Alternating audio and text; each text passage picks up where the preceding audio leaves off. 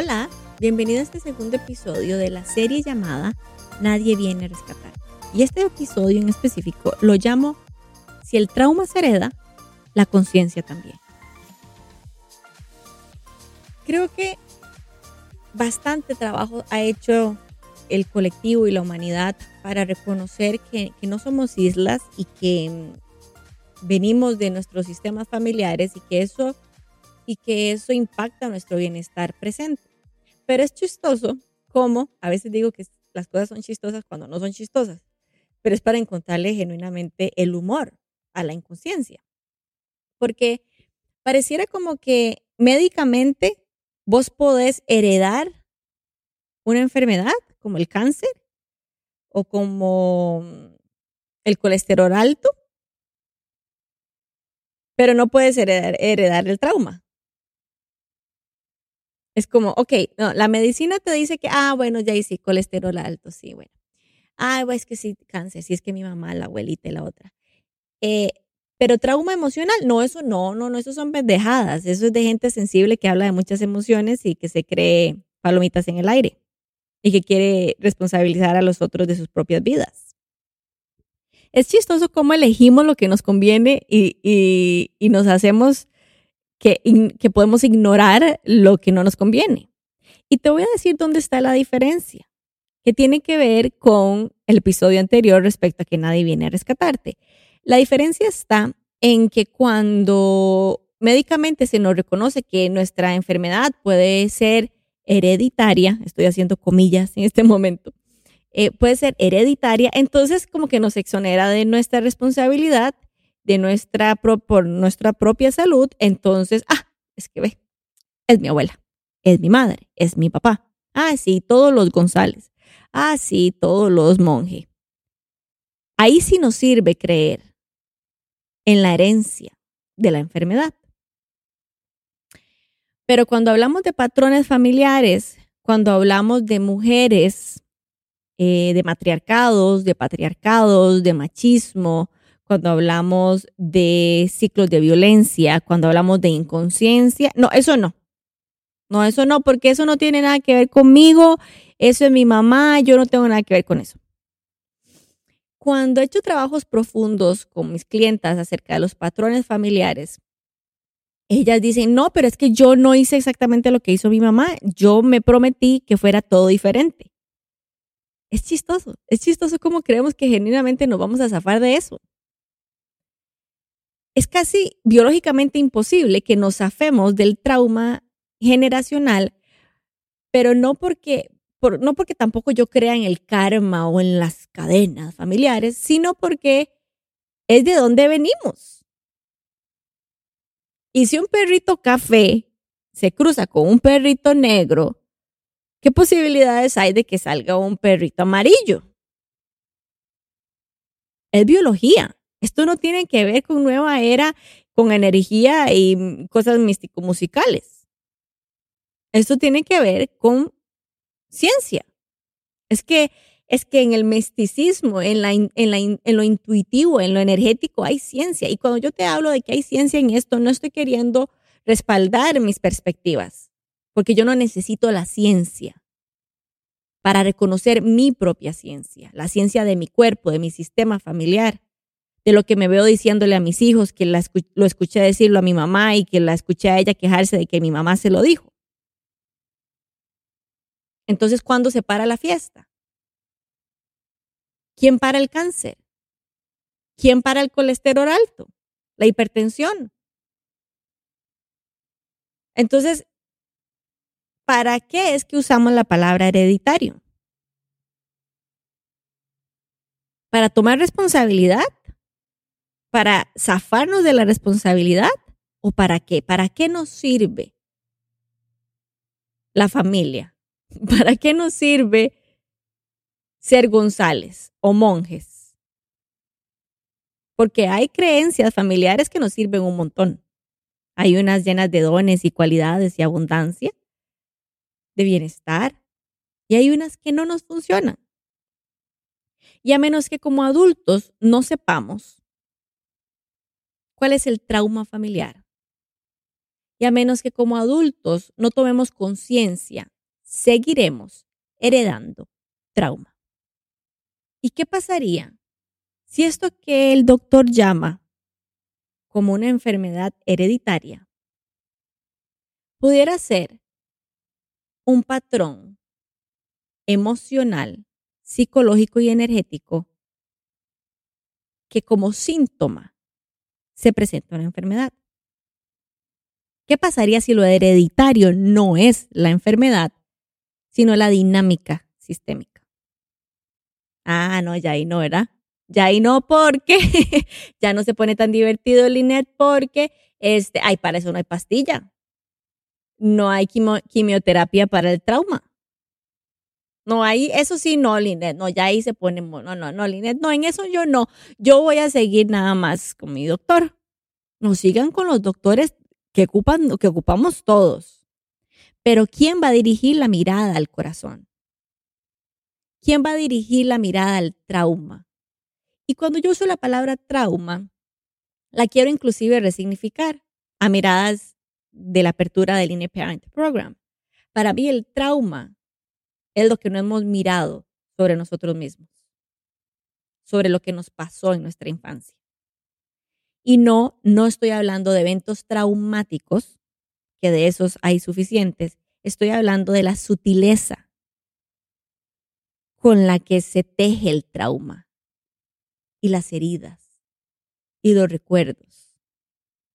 ¿Vos estarías dispuesta a reinterpretar tu infancia, tu adolescencia? ¿Vos estarías dispuesta a reinterpretar toda tu historia familiar? ¿Vos estarías dispuesta a cuestionar el paradigma de la parentalidad, el paradigma de la familia, el paradigma del, del sistema. ¿Vos estarías dispuesta a cuestionar todos los sistemas? ¿Para qué? ¿Para qué cuestionaríamos todos los sistemas? No, no, no es porque somos rebeldes, aunque no habría problema en ser rebeldes, sino para despertar. Para que despierte tu inner being, quien realmente vos sos y yo pueda conversar con vos, no con tu sistema. Y yo pueda hablar con tu adulta, no con tu madre o tu abuela. Y vos puedas relacionarte con tus parejas, tus novios, tus amantes, tus trabajos, desde tu esencia, no desde todas las sombras que te acompañan. Yo tengo una mirada disruptiva frente al inner child existe este concepto que el inner child y que nuestra niña interna es nuestra parte juguetona e ingenua y que entonces debemos mimarla y consentirla y nutrir nuestra, nuestra niña interna para que entonces seamos adultos felices. No estoy de acuerdo. Nuestro pasado, presente y futuro sí se colapsan en el momento presente y sí mi infancia tiene que ver con mi presente y con mi futuro. Sin embargo, mis vivencias de la infancia, debo saldarlas en algún momento. No nutrirlas, no justificarlas, no, no victimizarme por ellas, para crecer. Sí, el Inner Parent es un viaje en el tiempo, tenemos que ir a ver dónde dejamos botado el abrigo pero no para ir a llorar el abrigo. Vamos a ir a retomar nuestra capacidad de encontrar nuestras propias respuestas. Para crecer. Escucha eso bien. Para crecer. Para que resurja dentro de nosotras la conciencia adulta, tu inner parent. Cuando yo te invito a mirar tu infancia, no te invito a victimizarte. No te estoy invitando a responsabilizar a otros te estoy invitando a que notes lo que has heredado. Para que en esa misma toma de conciencia sobre el trauma que has heredado, sobre las memorias que has heredado, puedas tomar conciencia y asimismo, como se hereda el trauma, heredar conciencia. Que tu legado, que tu existencia, que tu paso por la vida herede el menor trauma posible crear dinámicas internas, familiares, sociales, universales, que reduzcan el trauma, no es pintar la vida de flores. No es creer que con unas cuantas afirmaciones nos liberamos de lo vivido. Por el contrario, es poder decidir qué vamos a hacer con lo vivido. Desde la sensación del niño, desde la vulnerabilidad del niño, el niño no puede hacer gran cosa con lo vivido, porque depende de sus cuidadores. Por eso mi invitación es a que resurja dentro de vos, a que nazca, a que nazcas por segunda vez y esta vez por elección con tu conciencia adulta. Porque la sensación que tenías o que a veces experimentas en la que infantilizas tu vida acerca de que no tienes opciones más que sufrir, más que vivir la vida que no quieres vivir, surge de la inmadurez emocional. Insisto, cuando hablo de inmadurez emocional no es un juicio, es una descripción, es una narración de la forma en que te estás relacionando con la vida. Cuando yo te invito a despertar tu conciencia adulta es a notar las posibilidades que surgen cuando nos vemos adultas. Es a sabernos responsables, poderosas, creativas frente a lo que nos sucede con la vida mientras vivimos. Eso incluye nuestros aciertos y desaciertos, eso incluye nuestras celebraciones y también nuestras grandes tristezas quiénes vamos a ser frente a lo que vivimos. La mirada infantil tiene pocas posibilidades, pues depende de cómo lo vive el adulto. Pero cuando nacemos a nuestra conciencia adulta, al mismo tiempo despertamos el poder de saber quiénes somos frente a nuestra vida. Y entonces honraremos el trauma, pero ya no lo heredaremos. Heredaremos conciencia. Y para eso no, es necesario alcanzar estados nirvana, de iluminación. No, es que la conciencia es la toma de responsabilidad de mi propia inconsciencia. Eso es el adulto, ese es el ineparent. ¿Te imaginas una vida, una realidad que creemos en la que los adultos nos dimos permiso de crecer y dejar de responsabilizar por el trauma heredado, honrarlo, nombrarlo, pero elevarlo al amor, a la conciencia. ¿Te imaginas una humanidad en la que los adultos cada uno son responsables de sus actos? Al mismo tiempo que hay espacio suficiente para desaciertos y espacio suficiente para la celebración para sus aciertos.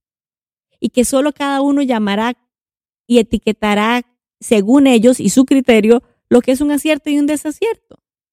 ¿Te, ¿te imaginas una vida en la que vos vivas con adultos que sean adultos y no con vecinos que parecen que tienen cinco años o con clientes o con profesionales que pareciera que a veces estamos conversando con unos niños, incluyéndonos. ¿Te imaginas esa vida? Esa vida la tengo muy cerca de mi corazón, esa realidad la tengo muy cerca de mi corazón. Y cada vez que interactúo con un adulto, siempre tengo como esta capacidad de atravesar su, su, su, su propia historia de infancia y verlo adulto, verlo crecido, verla madura, verla capaz. Y no, no es que yo me considere muy adulta, pero sí experimento constantemente una relación con mi conciencia ineparent. Vivo constantemente tomando responsabilidad de lo que digo, de lo que no hago, de lo que quiero, de lo que decido, de lo que elijo, de lo que me como, de lo que no me como. Y definitivamente, hace mucho tiempo, dejé de responsabilizar a cualquiera por la vida que yo quiero vivir. ¿Y vos hasta cuándo vas a delegar la vida que quieres vivir al trauma heredado? Porque la vida que vos quieres vivir está en heredarte a vos mismo tus procesos de conciencia.